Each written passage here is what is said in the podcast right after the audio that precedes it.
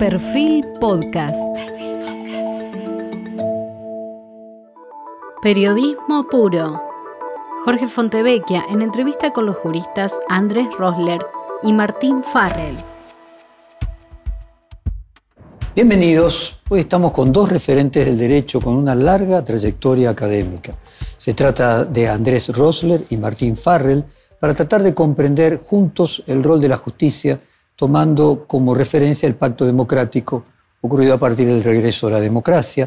Andrés Rosler nació en Buenos Aires en 1965, es doctor en Derecho por la Universidad de Oxford, es profesor de Filosofía y Derecho en la Facultad de Filosofía y Letras de Buenos Aires, de la Universidad de Buenos Aires, es investigador del CONICET, máster en Ciencias Políticas de Flaxo y abogado por la Universidad de Buenos Aires.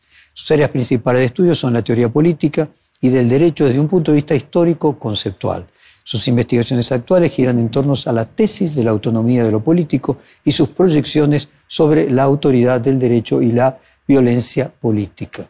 En el caso de Martín Farrell, nació en Buenos Aires en 1939, es abogado egresado también de la Universidad de Buenos Aires, doctorado en Derecho también por esa misma universidad. Martín Farrell es director de investigaciones y doctorado de la Universidad de Palermo y director de la revista Teoría del Derecho de la Universidad de Palermo. Además es profesor emérito de la Universidad de Buenos Aires y miembro de la Academia de Ciencias Morales y Políticas. En 1996 obtuvo el premio CONEX de Platino en Ética. Expresidente de la Cámara Nacional de Apelaciones en lo Civil y Comercial y Federal desde 1984 hasta el año 2012. Desde 1986 es investigador permanente del Instituto de Investigaciones Jurídicas y Sociales Ambrosio Gioja. Fue vicepresidente de la Sociedad Iberoamericana de Estudios Utilitaristas, fue tesorero y secretario de la Sociedad Argentina de Análisis Filosófico, además fue parte del equipo de asesores de, para esta casa, el querido Raúl Alfonsín, sobre la política de derechos humanos que habría de llevar adelante con el regreso a la democracia, junto con Genario Carrió, con Carlos Nino y con Jaime Malamud Gotti. Este grupo de juristas también tuvieron a cargo la redacción de un documento a pedido de Alfonsín que fundamentaba la nulidad de la autoamnistía decretada por la Junta Militar que había sido aceptada por el candidato en ese momento que competía con Alfonsín, el peronista Ítalo Luder. Martín, comienzo con usted. ¿Nos podría dar una especie de clase para legos de qué significa juicio político? Bueno, Creo que es inevitable vincular el juicio político a la Corte con el peronismo, porque así ha ocurrido en la historia argentina. Cuando Perón asume la presidencia en 1946, una de las primeras cosas que hace es, 1946-47, juicio político a la Corte. Y consigue desplazar, salvo uno, a todo el resto de sus integrantes. Juicio político con Perón, Juicio político con Dualde en el 2002. Juicio político con Kirchner en el 2003 y 2005.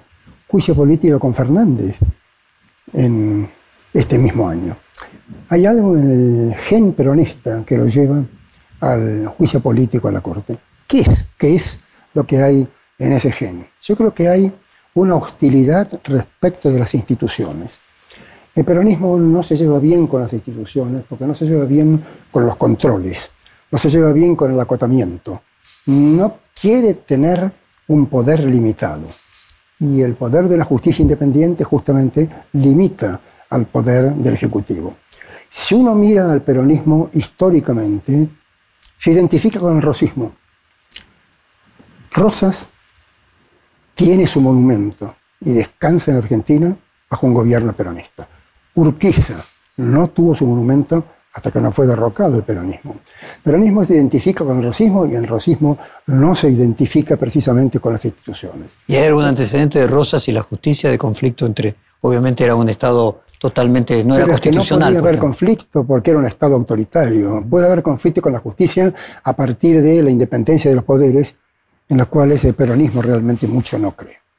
Y Andrés, ¿cuál es su visión sobre específicamente el juicio a la Corte, y eh, en este caso el que se está llevando ahora en particular. Da toda la impresión de que se trata de un juicio político, pero en el sentido usual o peyorativo de la expresión, lo cual es una contradicción en sus términos. Para que tenga lugar un juicio tiene que haber ciertas reglas, formas, que le dan cierta incertidumbre al resultado. Una vez que uno aplica esas reglas, respeta esas formas, recién ahí se entera quién es acusado culpable en un juicio penal, o por ejemplo, quién es destituido en un juicio político. Pero la, la, manera en que se está encarando este juicio político, las críticas incluso a la defensa de los jueces de la Corte, sugiere que este es un juicio en el cual no puede haber defensa. Este es un juicio en el cual uno ya sabe quién es eh, inocente, quién es culpable, quién debe ser restituido. No es un juicio. Esto es lo que está ocurriendo ahora. La condena es el proceso, se escucha muchas veces decir a los políticos que el solo hecho de que lo lleven a Comodoro Pi, aunque luego de siete años la condena termine siendo eh, absolutoria, de cualquier forma, la condena fue los siete años del proceso. ¿Se invierte el orden aquí y la condena es el proceso? Pero eso es como derrumbar toda la civilización occidental, por lo menos en los últimos 800 años, la idea de que se presume la inocencia del acusado hasta que se demuestra precisamente que es culpable. Hasta el diablo, decían los teólogos, los canonistas, si es llevado a juicio, precisamente tiene que ser tratado como un acusado y se deben respetar todas sus formas. Usted dirá, el problema es la expresión. ¿A quién se le ocurrió llamar juicio político un juicio que en el fondo no lo es? Bueno, es que en este caso habría que usar lo político o la política y derivados, no en el sentido peyorativo como una lucha en la cual uno tiene un resultado que obtener a toda costa, sino lo político quizás en el sentido republicano, clásico, la idea de que lo político sigue ciertas reglas. En político como público. Bueno, y de hecho la Constitución efectivamente habla de juicio público, lo trata como si fuera un juicio. Entonces, es político, pero no en el mal sentido de la expresión, como no puede ser ningún juicio. Martín, usted también vivió muy de cerca la reforma de la Constitución de 1994, cuando también se reformó el Consejo de la Magistratura. ¿Cree que ahí se originaron algunos de los conflictos que hoy estamos viviendo? El Consejo de la Magistratura fue una idea muy bien intencionada que llegó a la mesa de diálogo el delegado radical, que era Ricardo Gil Lavedra, una persona muy inteligente y muy respetable. No dio los resultados que él esperaba, porque se politizó algo que en un momento estaba concentrado en la Corte. Como poder independiente era bueno que la Corte dirigiera el Poder Judicial. Después no lograron en la convención un acuerdo sobre cómo debía ser integrado el Consejo. Eso no es culpa de los convencionales. Muchas veces no se puede alcanzar un compromiso. El compromiso esta vez fue, dejémoslo con la palabra equilibrio, un Consejo equilibrado. La última ley del Consejo de la Magistratura, la Corte la juzgó razonablemente y de modo correcto, desequilibrado. Ahí la Corte tenía una dificultad. ¿Qué hacemos primero con todos los años en los cuales el Consejo se rigió por una ley inconstitucional?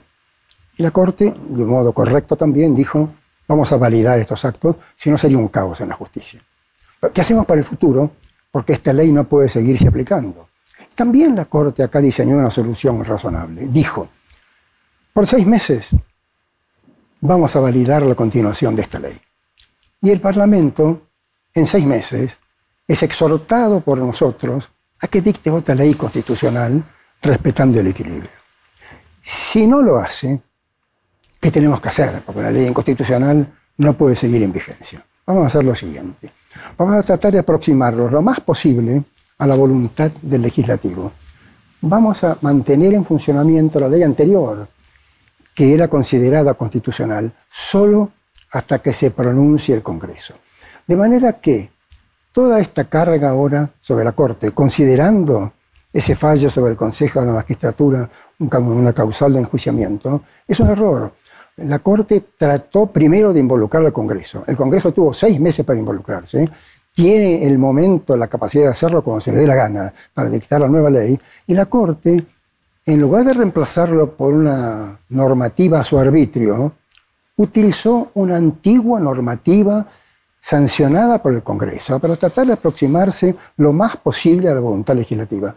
No hay más diferencia posible que esta. De manera que este cargo de juicio político por el juicio del Consejo de la Magistratura es absolutamente un error. Andrés, hay una frase de Alexis de Tocqueville sobre el juicio político en Estados Unidos. Eh, leo entre comillas, creo que se podría reconocer fácilmente cuando las repúblicas americanas comenzarán a degenerarse. Será suficiente ver si aumentan el número de juicios políticos. Eh, ¿Le resuena esta frase? ¿Es aplicable? Sí, es la última reflexión de la sección que le dedica al juicio político en Estados Unidos. Y de hecho, él traduce el impeachment, el proceso que usan en Estados Unidos hasta el día de hoy, que figura en su constitución y que deriva del Parlamento inglés y francés, y lo traduce como juicio político. Y de ahí, explican algunos constitucionalistas, es por eso que nosotros hablamos de juicio político. Tocqueville temía que era un arma muy poderosa que podía caer en las manos menos apropiadas y por eso termina diciendo eso. Temo que en el futuro, a medida que la República se degenere, se incremente el juicio político y creo que el punto es, los republicanos con mucha razón suelen hacer hincapié en las instituciones, pero también los republicanos son conscientes de que bueno, no hace falta ser republicano para darse cuenta de eso, las instituciones no operan solas, las leyes no se aplican solas, de ahí que la reforma constante de las instituciones, si no hay un cambio de los individuos, si las personas, como se suele decir en, términos republicanos, no son virtuosas, no en términos morales, sino que no cumplen con su función, bueno, la mejor de las reformas puede terminar siendo contraproducente. A veces es un gran logro mantener las cosas como están. No hay ninguna seguridad de que el cambio en sí mismo sea mejor, así como no hay ninguna seguridad de dejar de ir para atrás. Esta idea de progreso o de progresismo que se suele defender hoy en día supone que siempre es mejor ir hacia adelante. Bueno, depende de qué tengo adelante. El precipicio puede estar adelante, puede estar atrás, puede estar donde estoy parado. Eh, Martín, las causales concretas que se tienen que demostrar en el juicio político según el artículo 53 de la Constitución enumeran claramente mal desempeño, delito en el ejercicio de sus funciones o crímenes comunes. ¿Encuentra, más allá de este tema que usted ya se refirió del Consejo de la Magistratura, encuentra algún otro caso en el que se pueda encuadrar para algún miembro de la Corte alguno de estos elementos? Ninguno. Es un papelón. En realidad se invocan tres casos. No se habla de crímenes comunes más que de un modo tangencial y oscuro respecto a la obra social del Poder Judicial. Y se invocan básicamente tres fallos. Uno, Jorge ya es el fallo del Consejo de la Magistratura, me he ocupado de él, no tiene absolutamente nada de incorrecto. Después se habla del fallo de la Corte respecto a la coparticipación entre la Nación y la provincia de Buenos Aires. Primero de todo, este juicio no ha terminado. Es un juicio en trámite. El presidente pide juicio político por un juicio en trámite, el cual es uno de los demandados. Él tiene prohibido entender en causas judiciales, de manera que es absolutamente inconstitucional, no la conducta de la Corte, la conducta del presidente de involucrarse en un juicio que está en marcha. Cuando la policía se traspasó de la Nación a la Ciudad de Buenos Aires, se hizo con un porcentaje de fondos que incrementó la coparticipación de la Ciudad de Buenos Aires, que después se redujo. Cuando el gobernador Kisilov tuvo problemas con su policía, el presidente Fernández decidió ayudarlo rebajando discrecionalmente y sin consultar la coparticipación de la Ciudad de Buenos Aires. La Ciudad de Buenos Aires inicia un juicio con una medida cautelar. Lo que resuelve la Corte es la medida cautelar, no el fondo de la cuestión. Y dice, a primera vista, esto no se puede hacer sin consultar a la parte afectada. Por lo tanto, mientras seguimos debatiendo el fondo de la cuestión, vamos a otorgar una suma que no es exactamente la suma pedida por la ciudad, mientras el desarrollo del juicio llega a su fin. No hay nada de incorrecto y nada de objetable. Lo que me alarma particularmente, que después que yo digo unas palabras sobre esto, quiero que hable Andrés, porque Andrés es el gran especialista en este tema. Lo que más me molesta es que el tercer caso es uno de los casos de los delitos de lesa humanidad. El famoso 2 por 1 El famoso 2 por 1 Cuando nosotros, como bien recordó Jorge, usted recién en la introducción, trabajábamos con Alfonsín, para el juicio en la Junta tuvimos una gran preocupación. Respetar los derechos y garantías individuales de los acusados. Y lo hicimos. Y por eso salió bien. La segunda ola de juicios de lesa humanidad no respetó lamentablemente los derechos y garantías individuales. Hubo un momento en el cual, con esta integración de la Corte, yo tuve una esperanza de que el derecho penal liberal no hubiera muerto, porque ahora está muerto. Yo tuve la esperanza de que se había producido una suerte de revivificación en un caso que a usted le debe resultar más familiar que a nadie, ¿eh? que para mí es el caso más importante que la Corte en su actual composición dictó, el caso Fontevecchia. En Fontevecchia la Corte sentó una doctrina muy sensata, que era limitar el poder del derecho internacional respecto de los derechos y garantías individuales de nuestra Constitución, como la Constitución exige. La Constitución prohíbe que un tratado derogue algunos de los derechos y garantías del texto constitucional. Cuando se dicta Fontevecchia, que sale 4-1, yo pensé que el derecho penal liberal había revivido. Cuando se dicta el caso del 2 por 1, que es el caso de Muiña, yo pensé que realmente ya estaba gozando de buena salud. Ahí sale 3 a 2, porque Lorenzetti tiene un voto contradictorio en Muiña respecto de lo que dice en Fontevecchia, pero Rosati, Hayton y Rosenkant votan claramente respetando los derechos y garantías individuales de Muiña. ¿Por qué? ¿Simpatizan con Muiña? No, no necesariamente. Yo creo que hay que respetar los derechos y garantías de Muiña. ¿Simpatizo con él? No, para nada. No, no, no tengo ninguna simpatía, ningún respeto, ningún afecto por él. Lo que creo es que es un ciudadano argentino y que no podemos tratarlo como él trató a las personas que tuvo a su disposición durante el proceso. Lamentablemente, la ciudadanía no reaccionó bien a esto. La Corte, salvo Rosenkranz, no se molestó por defender los derechos y garantías individuales de la Constitución y se dejaron llevar por una supuesta ley aclaratoria para, en el caso Batalla, revertir su decisión y dejar de lado el 2 por 1. La ley aclaratoria es una vergüenza. Ningún tribunal la puede aceptar. La ley original dice que están exentos del 2 por 1 los que comercien o trafiquen drogas. Y la aclaración dice, cuando hablamos de comerciar y traficar drogas, quisimos decir delitos de lesa humanidad. Si quisieron decir eso, no son hispanohablantes, no saben hablar castellano. Así que eso no se puede aceptar. Yo creo que Andrés tiene. A ver, escuchemos la, visión de Andrés. Es un muy buen punto el, de Martín. La ironía es que acusan a los jueces por el fallo Muña, pero nadie menciona que en batalla convalidaron una ley penal retroactiva, lo, lo cual es absolutamente inconstitucional. Sin embargo, en esos casos hay que tener mucho cuidado con iniciar un juicio político. Tenemos instituciones porque necesitamos la autoridad de las instituciones y a veces tenemos que tolerar incluso serios errores de las instituciones. No hay que tomárselo a la ligera. Encima, esta es una manera de entender al derecho que va en contra de la Constitución. Yo diría que va en contra de la idea de derecho, pero se ha vuelto muy popular en las facultades de derecho, en los libros, en los medios.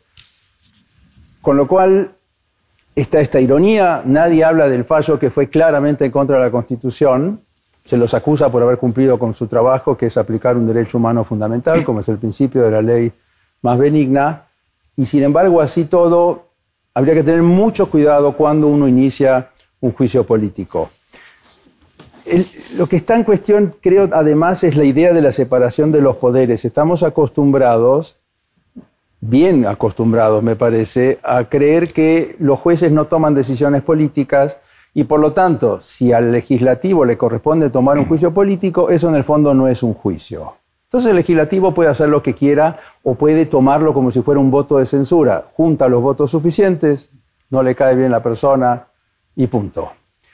Pero no hay que olvidar que este es un juicio político en manos del legislativo debido a que no hay alternativa. O bien los jueces no son controlados nunca, o bien dejamos que el Parlamento, a la vieja usanza, como pasaba en la Edad Media, tome medidas legislativas cuando sanciona leyes y dicte sentencias cuando trata el juicio político. Entonces sigue siendo un juicio una excepción a la separación de los poderes.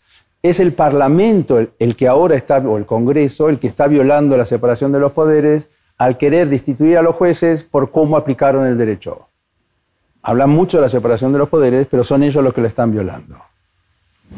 Otro caso donde se juzga lo político fue el de Chocobar. El gobierno en ese momento defendió el accionar del funcionario policial que, marcó este caso algo políticamente? Yo creo que es muy difícil encontrar un equilibrio respecto de lo que la ciudadanía le está pidiendo a la fuerza de seguridad. En realidad, en el caso de Chocobar, buena parte de la ciudadanía estaba a favor. Hubo quizá un apresuramiento de parte del presidente Macri y de la ministra Burris en ese caso, que se apresuraron a felicitar al funcionario policial antes de escuchar la opinión de la justicia. Y después hubo una reacción contra la decisión judicial. No podemos encontrar nunca el equilibrio justo, ni podemos pedirle a la policía que obre siempre con ese equilibrio justo. Lo que necesitamos, por supuesto, es una política de seguridad clara que en algunos casos particulares seguramente va a ser desmentida por los hechos, pero lo que necesitamos es una legislación y una política clara para que la policía sepa exactamente cómo actuar y cuáles son sus límites. En el caso de Chocobar, lamentablemente, no lo sabían. El presidente Alberto Fernández habló de mal funcionamiento de la justicia en general, no solamente respecto de los grandes fallos, sino también del día a día. Ponía el ejemplo de lo que tarda un juicio laboral o uno de divorcio. ¿Coincide con ese análisis, Andrés? La justicia, bueno, la pregunta debería ser al revés, ¿qué es lo que funciona bien? Tengo 58 años y desde que nací, salvo la transición de la democracia, que fue la gran noticia, y luego, sí, ciertos avances en derechos, la verdad no, no nos ha ido tan bien que digamos, o al menos según las aspiraciones que tenemos. Quizás el problema sean nuestras aspiraciones y no había que esperar otra cosa. Hay que tener mucho cuidado, sin embargo, al momento de reformar las instituciones. El Consejo de la Magistratura era una muy buena idea y que terminó arrojando estos resultados contraproducentes. En realidad, se habla mucho de la democratización de la justicia. Ustedes recién hablaban del caso Chocobar, pero hay que tener en cuenta que en una democracia moderna, casi digo liberal, si me permiten la palabra, la tarea de los jueces es proteger los derechos de, de las partes en el juicio y no hacer lo que quiere la mayoría o hacer lo que quiere la opinión pública. Es muy peligroso creer que la democratización de la justicia consiste en que los jueces deben operar como funcionarios políticamente responsables que responden a las mayorías. Es al revés, diría yo. O bien la justicia tiene que ir en contra de la democracia o entendida como el mero juego de la mayoría, o una justicia verdaderamente democrática existe cuando los jueces protegen los derechos de las partes. Si no, habría que elegir a todo el mundo por igual, habría que suprimir el poder judicial y considerarlo como un poder político más. ¿Qué sentido tiene tener jueces si operan del mismo modo que los legisladores, el poder ejecutivo? Jorge, una palabra sobre lo que con toda razón dijo Andrés. El presidente se queja de la justicia y pide que creamos que él está preocupado por la justicia.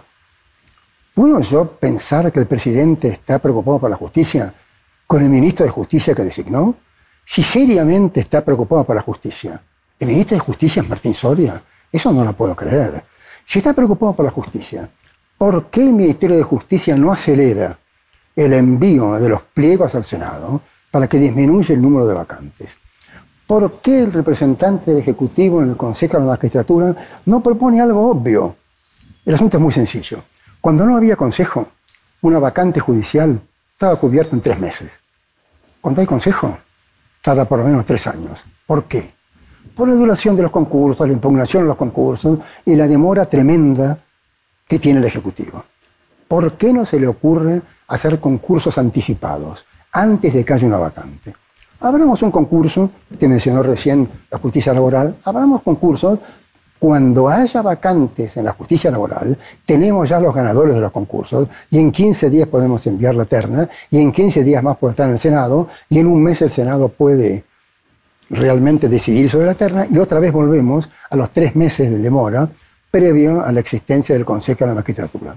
¿Pero qué hizo en lugar de eso?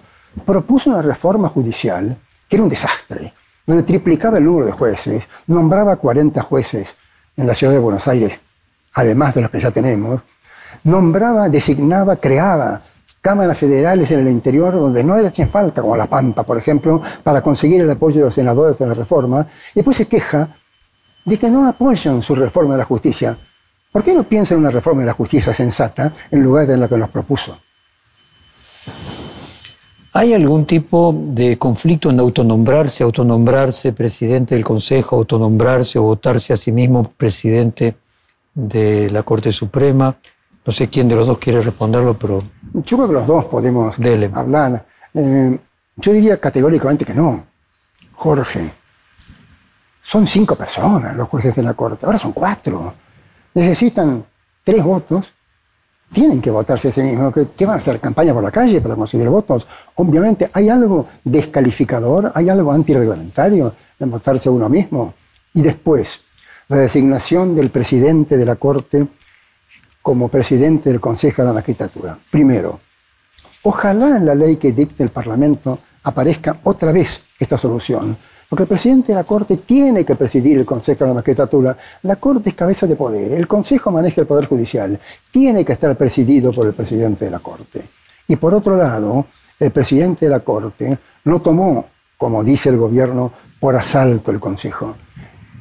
Puso en vigencia la ley más parecida a aquella que podría ser considerada que reflejaba la voluntad del Parlamento. Ningún integrante de la Corte tiene interés por tomar en asalto nada, pero un buen Consejo de la Magistratura debería estar presidido por el presidente de la Corte. No sé qué piensa Andrés.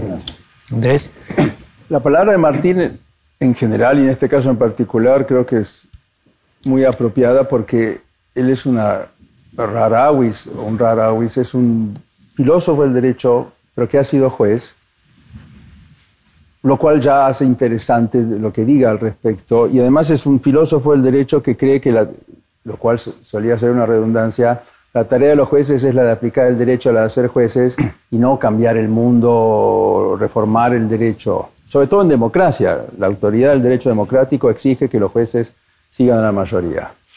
Respecto a, ¿puede un juez votarse a sí mismo? Bueno, quizás si uno sigue cierta idea de caballerosidad según la cual un verdadero caballero hace todo lo se comporta como un liberal en el sentido de que nunca puede defender su propia posición, quizás sea más válido en otros ámbitos, pero un juez que tiene una tarea que cumplir tiene que comportarse, sí, según las reglas. No estoy diciendo que no deba seguir las reglas, pero no estoy seguro de que se aplique ese tipo de cortesía o caballerosidad eh, en el caso de, de- un juez. No creo que sea el problema más grave. Creo que es aplicar reglas de otro ámbito a, instituciones, sociedades aparte tan complejas. Martín, usted renunció a ser asesor del expresidente Raúl Alfonsín para ocupar el cargo en la Cámara de Apelaciones y usted mismo cuenta que luego de su renuncia no volvió a ver nunca a Alfonsín hasta que terminó su mandato. ¿Cómo ve entonces el hecho que jueces y fiscales vayan a visitar al presidente en Olivos recurrentemente en el caso del presidente Macri, que varios funcionarios judiciales jueguen, por ejemplo, el fútbol en la quinta que es propiedad del expresidente? Lo veo mal. Cuando Alfonsín fue electo presidente, yo me fui a despedir de él al Hotel Panamericano donde estaba residiendo en ese momento y le dije, llegó la hora de irme. Él dijo, es decisión suya. Dije, bueno, es la decisión correcta. No volví a verlo, salvo una vez que lo encontré accidentalmente en Bolonia cuando le entregaron el título de doctor honoris causa y yo estaba por ese momento en Bolonia. Y él me dijo, nunca me visita.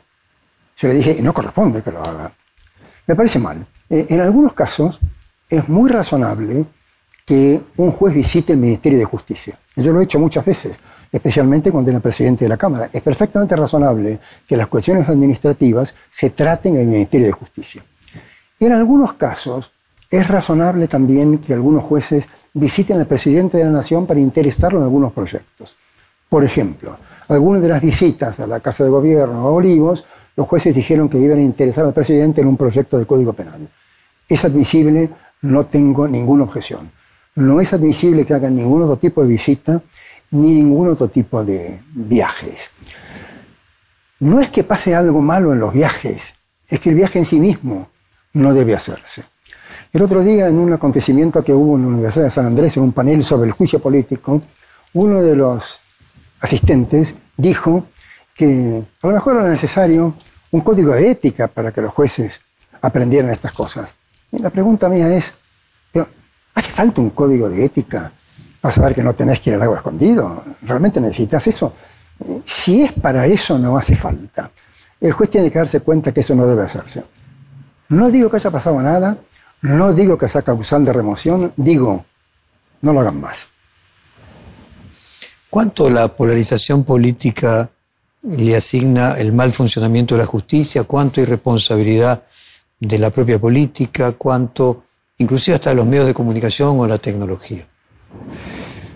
Claro, la polarización es, es decisiva toda vez que un país se parte. De hecho, el Estado surge como respuesta al problema de la polarización. El Estado moderno surge a raíz de las guerras civiles de religión, donde la gente estaba dispuesta a dar la vida por lo que creía en lugar de participar de un proyecto colectivo o tener una acción colectiva que fuera más allá del, no sé, de la secta, de su religión, del partido, por así decir, al que pertenecía. Con lo cual, claramente la polarización no ayuda y mucho menos la polarización de los jueces cuando uno puede identificar a un juez con cierta idea política, cierta ideología cierta visión del mundo. Al juez hay que identificarlo por la manera en que aplica el derecho, por lo tanto, por la manera en que es capaz de distinguir sus propias preferencias, su ideología o cómo ve el mundo, de sus propias teorías, del derecho incluso, de sus sentencias. ese es el verdadero juez. Por otro lado, a la polarización se agrega otra manera de entender el derecho que trata de quizás con la mejor de las intenciones, moralizarlo. La idea de buscar una respuesta correcta, una interpretación correcta o cambiar el mundo. En democracia la tarea de los jueces esencialmente consiste en aplicar el derecho. Por eso es tan importante la autoridad del derecho, debido a que es democrático. Pero si algo tiene autoridad, no se debe a que estoy de acuerdo con su contenido, no se debe a que cambie el mundo como yo lo prefiero, no se debe, obviamente, dirán ustedes, a que está de acuerdo conmigo, sino simplemente se debe a que es una decisión tomada por el órgano competente. Esa es la única manera de romper la polarización. Insistir con la corrección, insistir con la interpretación correcta, insistir con la discusión es una manera de impedir la decisión. Se suele creer que esto es antidemocrático, no, es al revés. Insistir en la corrección de la respuesta es lo que impide que exista una teoría democrática del derecho. En democracia lo que hay son varias alternativas y tenemos que elegir una de ellas. Entonces, un juez democrático es el que entiende el derecho como una decisión, una decisión que proviene del pueblo, del poder constituyente, de la constitución que se ha dado, no de la corrección de la respuesta, porque en democracia sobre todo siempre va a haber alguien que no piense igual que yo. Martín, se habla de jueces militantes, me toca a mí, eh, hasta de periodistas militantes. ¿Cuál debería ser el límite entre la militancia y la ética profesional, por lo menos en el caso de los jueces? Yo creo que los jueces tienen primero una obligación que cumplir respecto de las normas jurídicas vigentes. Y voy a repetir una frase que digo siempre y que Andrés repite también siempre. Si un juez no dicta nunca una sentencia cuyo contenido lo desagrada, no es un buen juez. Esta es la clave con la que yo traté de regir toda mi carrera judicial tuve que dictar sentencias que no me gustaban, porque ese era el contenido del derecho argentino. Ahora, hay casos dudosos, hay casos periféricos, hay casos en los cuales uno puede interpretar. En ese caso, es inevitable que la ideología personal entre en una sentencia. No está mal. En los casos opinables, si hay dos opciones, ¿cuál opción voy a elegir? La que me gusta más. Pero me gusta más de acuerdo a qué? A mi ideología. En ese caso no tengo absolutamente ningún tipo de discrepancia. Ahora el juez que siempre se arregla para descubrir que el derecho coincide con su ideología, ese no es un buen juez. ¿Cómo debería ser, Andrés, el equilibrio entre los tres poderes del Estado desde su perspectiva después de tantos años de estudio del derecho y filosofía del derecho? Bueno, es, es la cuadratura del círculo. ¿Cómo dividir el poder en tres o cómo separarlo?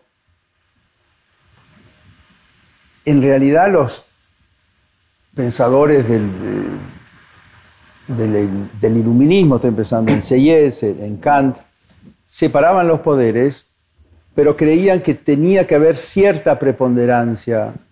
Esto es, la pelota tiene que parar en, algún lugar, por más que haya incluso checks and balances, haya eh, control mutuo, en algún lado, y esa mínima preponderancia proviene de, la democracia y hace que el poder legislativo sea el que mande al tomar las decisiones sobre, no sé, vamos a tener aborto o no.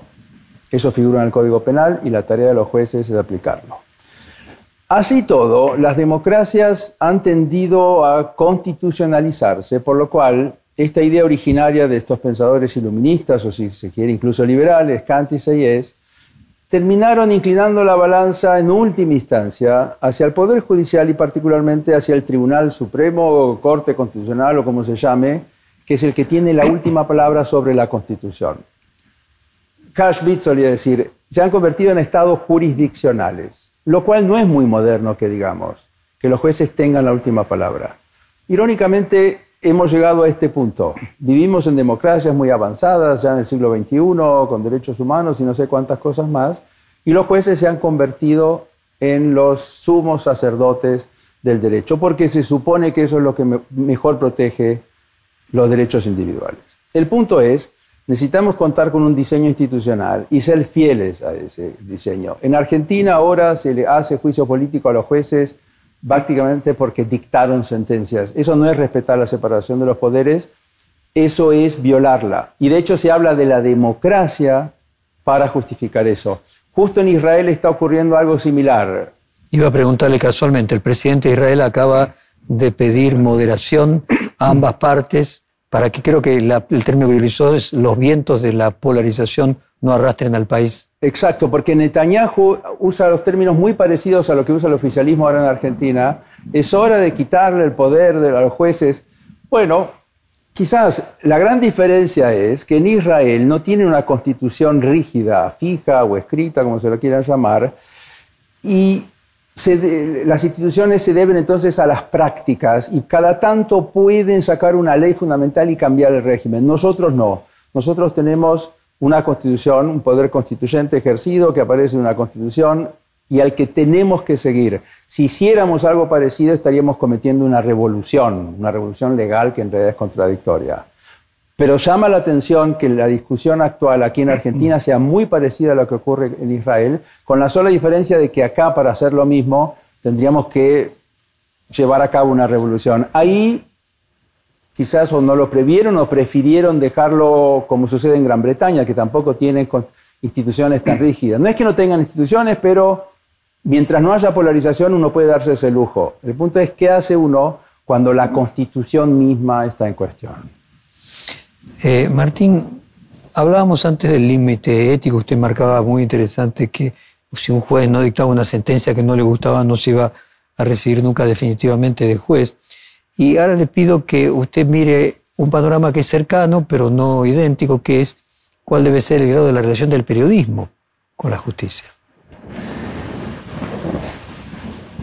Bueno, Estoy condicionado en la respuesta. No, por favor, critique todo lo que le parezca. criticar al periodista todo lo que le parezca. Dentro del canal y delante de un periodista tan prestigioso por favor, al contrario, ayúdenos con la crítica. De manera que voy a dar una respuesta diplomática. el, periodismo argentino en este momento tiene una dificultad, que es la dificultad de Argentina, la grieta. Entonces, esto hace que algunos jueces sean criticados por algunos medios y otros jueces sean criticados por otros medios distintos que algunos actos de la justicia sean objeto de elogio y otros sean objeto de elogio por otro lado distinto. Yo creo que esta es una de las dificultades que teníamos que superar. Em, cuando uno enciende el televisor, no hace falta mirar el diagrama. Basta escuchar cinco segundos al comentarista para saber qué canal está escuchando. Esto no está bien porque esto impide un comentario objetivo. La justicia tiene que ser criticada porque no es más inmune que el legislativo o el ejecutivo y en cualquier democracia liberal los tres poderes son criticados. Está muy bien que se critique la justicia, pero no desde una irreductible posición de grieta. Este es un problema. Es un problema que yo he tratado hoy, por ejemplo, de superar. Cuando critiqué a los jueces por viajar, en general son criticados por, los medios opositores, pero no por, por los el grupo del cual yo soy opositor.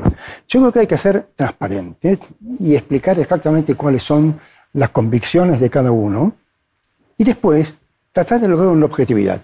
El viaje al lago escondido estuvo mal. ¿Simpatizo con muchas personas que fueron? Sí. ¿Quiero que sigan siendo jueces? Sí. Pero estuvieron mal. Y después creo que hay que también clarificar la perspectiva desde la cual cada uno opina y critica. Yo soy transparente. Yo siempre le digo a las personas qué soy. Soy radical, soy afiliado radical. Todo eso hay que mirarlo desde esta perspectiva. Así me pueden interpretar mejor. Aún así, trato de superar la grieta y trato de ser objetivo en la medida en que puedo hacerlo. Clarísimo.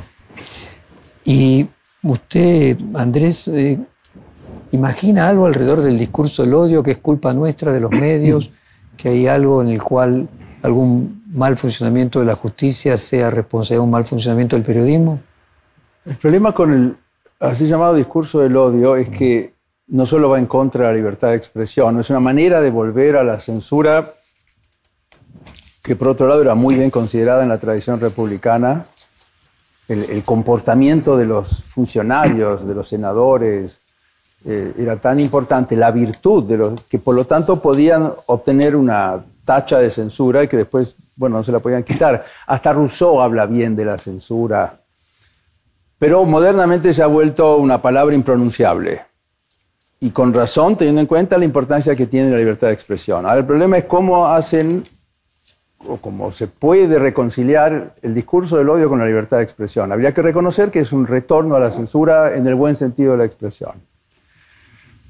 A mí me da la impresión... Pero conflictos de derechos es algo habitual. ¿no? Bueno, claro, pero la libertad de expresión es un derecho tal, parecido a la presunción de inocencia, son derechos que solo pueden ser violados en momentos de excepción, cuando la república está en peligro bárbaros en las puertas, el nazismo puede ganar las elecciones, ahí hay que tomar medidas excepcionales y restringir durante una guerra incluso, quizás si es que tiene sentido, en momento de excepción entonces uno puede apartarse del derecho vigente. Pero hablar de discurso de odio durante una situación normal me parece que no tiene sentido. La libertad de expresión tiene altísimos costos, pero aún mayor es el costo de no contar con la libertad de expresión. Cuando yo era joven se solía usar esa película Skokie que trata el caso del partido nazi de Estados Unidos con otro nombre que organiza eh, una marcha en Illinois, en un pueblo cuya composición era en gran medida judía. A propósito, eligen con muchos sobrevivientes del holocausto, creo que era una marcha para festejar el cumpleaños de Hitler, si no recuerdo mal. Y hay una película que se solía usar y que uno solía invocar para decir, mira, serán nazis, no sé qué son, pero la libertad de expresión es sagrada, sobre todo en democracia. Si se trata de una excepción, si está en peligro, pero precisamente si hay semejante peligro, ni siquiera tiene sentido hacer un juicio. Se cierran los tribunales durante el momento de excepción, no se invoca derecho alguno, es una emergencia, es un incendio. Entonces me parece que con la mejor de las intenciones se termina otra vez moralizando el derecho, hablando de interpretaciones correctas, incluso de los derechos humanos, pero para violar uno de esos derechos humanos. Pasó en el caso Muiña, con la aplicación de la ley más benigna, y pasa con la libertad de expresión, que también es un derecho humano. El discurso de odio es una manera de restringir aquello que puede ser atroz o no sé cuántas cosas más, pero que es incompatible con la libertad de expresión y solo puede tener lugar en momentos de excepción. Es absurdo decir que estos derechos individuales son sagrados sin más, son sagrados durante un juicio no puedo hacer un juicio, entonces que quede claro, yo me hago responsable, qué es lo que está pasando. Martín, cuando ocurrió el atentado a la vida de la vicepresidenta el año pasado, comenzó a hablarse de cierta ruptura del pacto democrático que se logró con el regreso a la democracia. ¿Cómo vio usted eso y si considera que se cruzó un Rubicón? Me causó mucha pena porque la tradición argentina no es el ataque físico. Y en este caso, quiero atribuirlo con optimismo a que fue un grupo de marginales desorganizados y torpes que cometieron un pecado imperdonable, que es atacar contra la vida de una persona, especialmente de una persona que tiene un cargo importante dentro de un país. A partir de aquí, no creo que haya ninguna conspiración mayor, pero quiero ser prudente. Dejemos que la justicia investigue, y veamos a qué conclusión llega. Yo conjeturo, son un conjunto de marginales que obviamente tienen que estar presos y que afortunadamente fracasaron, que fracasaron por torpes. Pero por otro lado, me gustaría que se recogiera una lección de todo esto. Hay que cuidar mejor a los altos cargos de un país.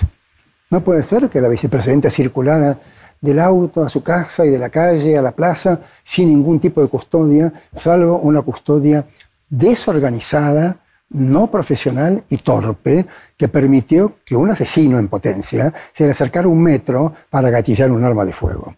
De manera que ahora debe estar cuidado nuestro funcionario por custodios profesionales para que este acto no pueda volver a repetirse, cosa que espero, por otro lado, que recuperemos nuestra tradición pacífica y no vuelva a repetirse.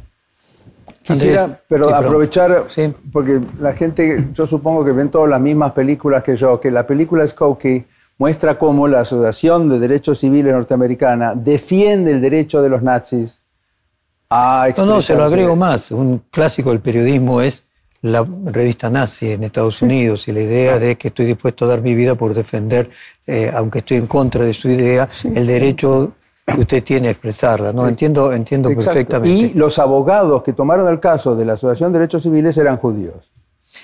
Quisiera eh, entrar en el tema de la espectacularización de la justicia, televisar alegatos, los juicios públicos, darle un énfasis eh, teatral.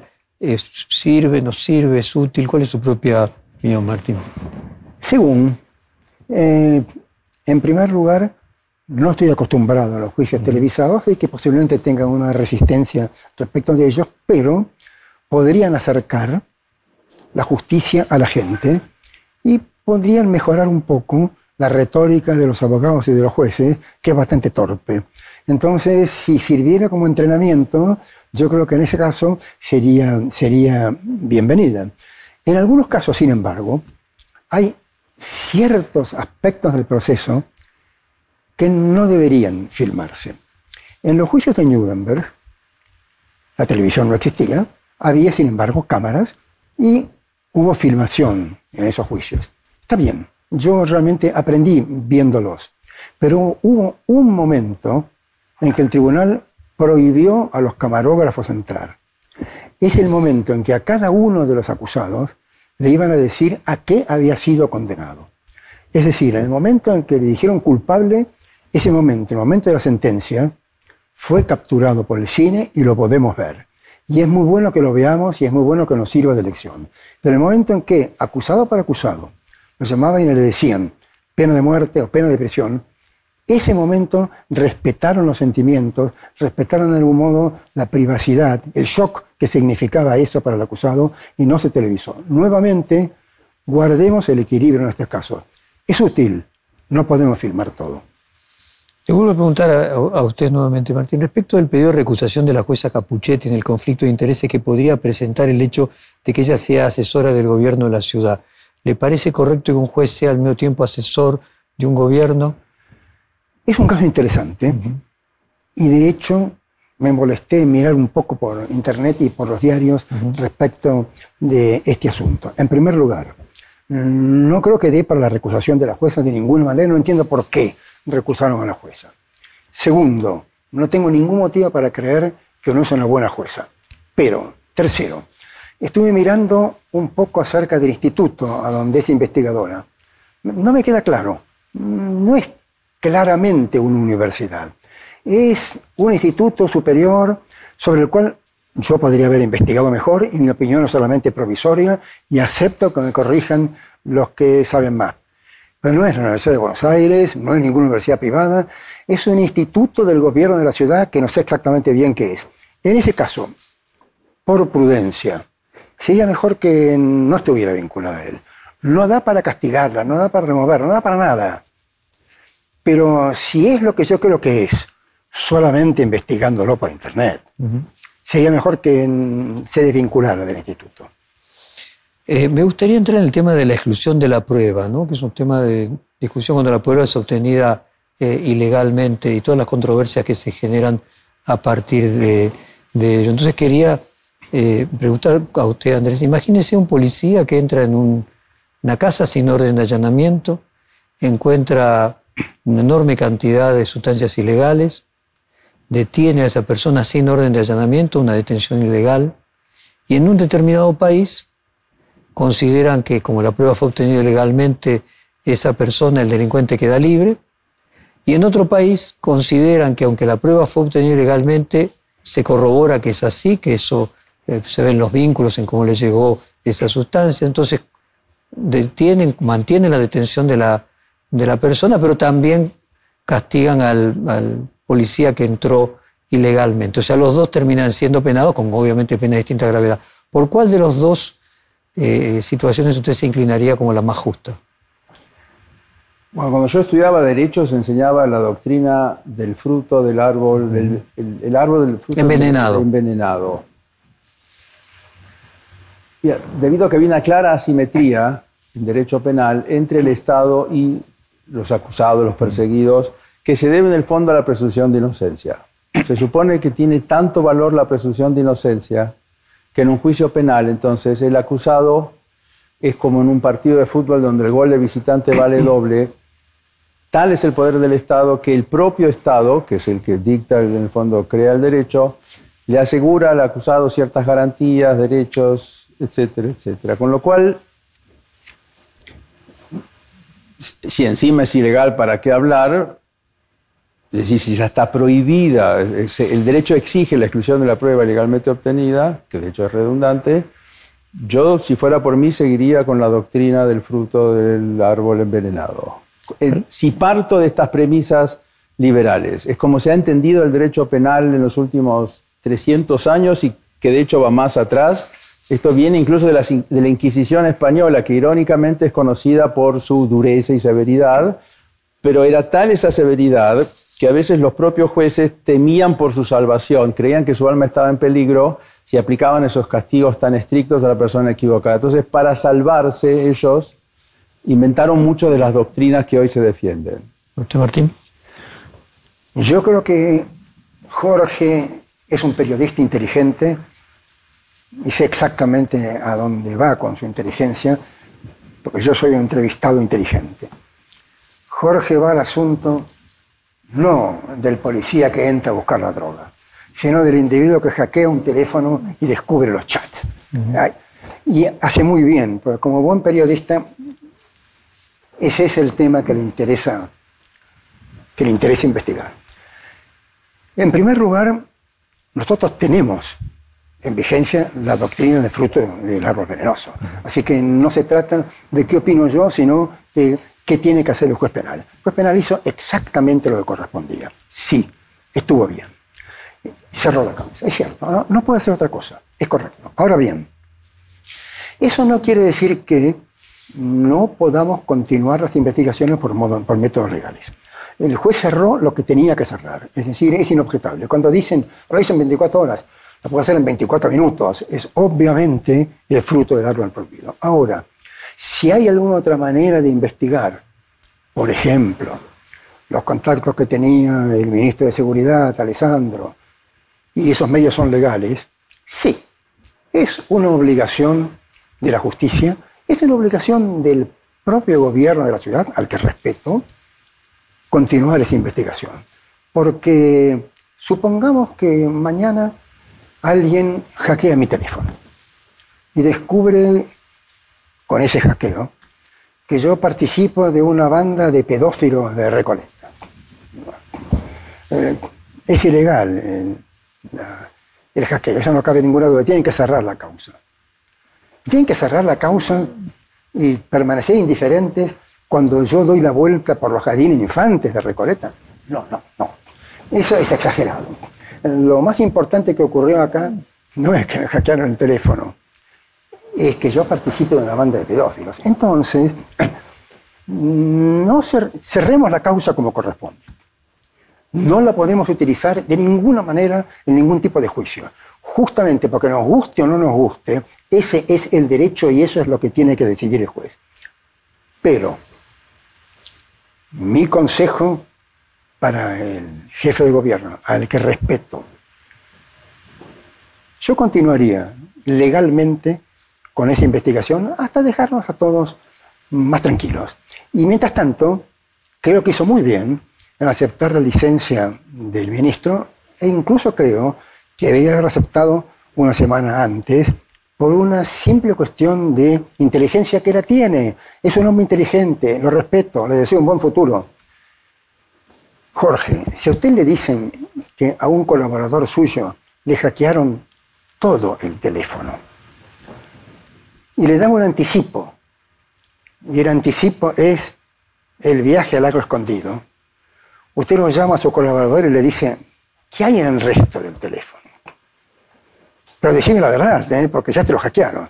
Cuando le dicen lo que hay en el resto del teléfono, ¿qué es lo que le causó después más daño? Dice, mira, andate ahora de licencia, porque esta segunda etapa, esta segunda cuota, esta segunda etapa, la, segunda sesión, la segunda temporada, va a llegar dentro de 10 días.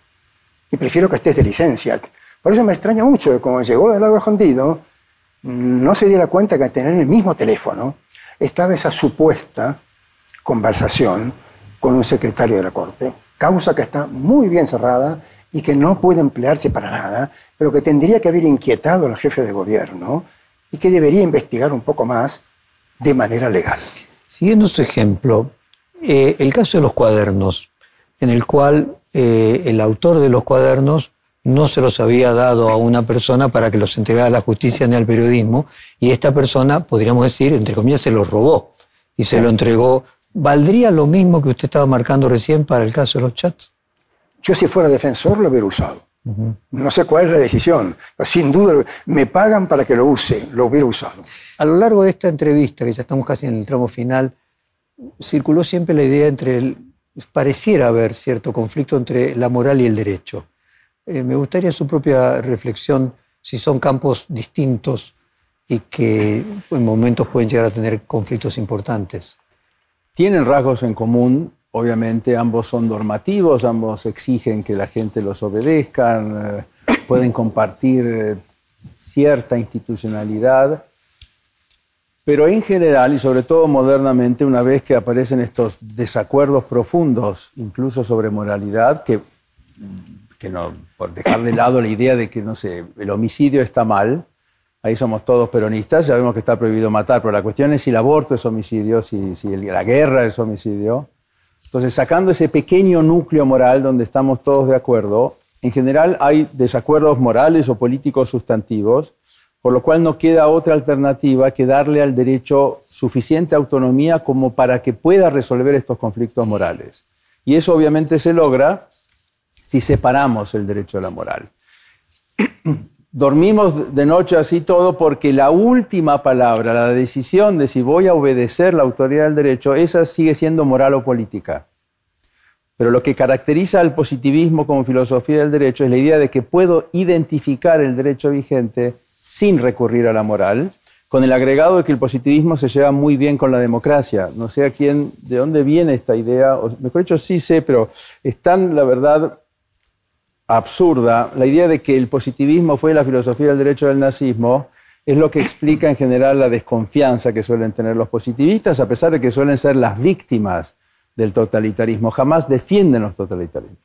Entonces la respuesta es, no solo el derecho es distinto de la moral, sino que debe serlo. Para poder resolver conflictos políticos y morales, tenemos que darle autonomía. Es la única manera de que precisamente nos pueda ayudar.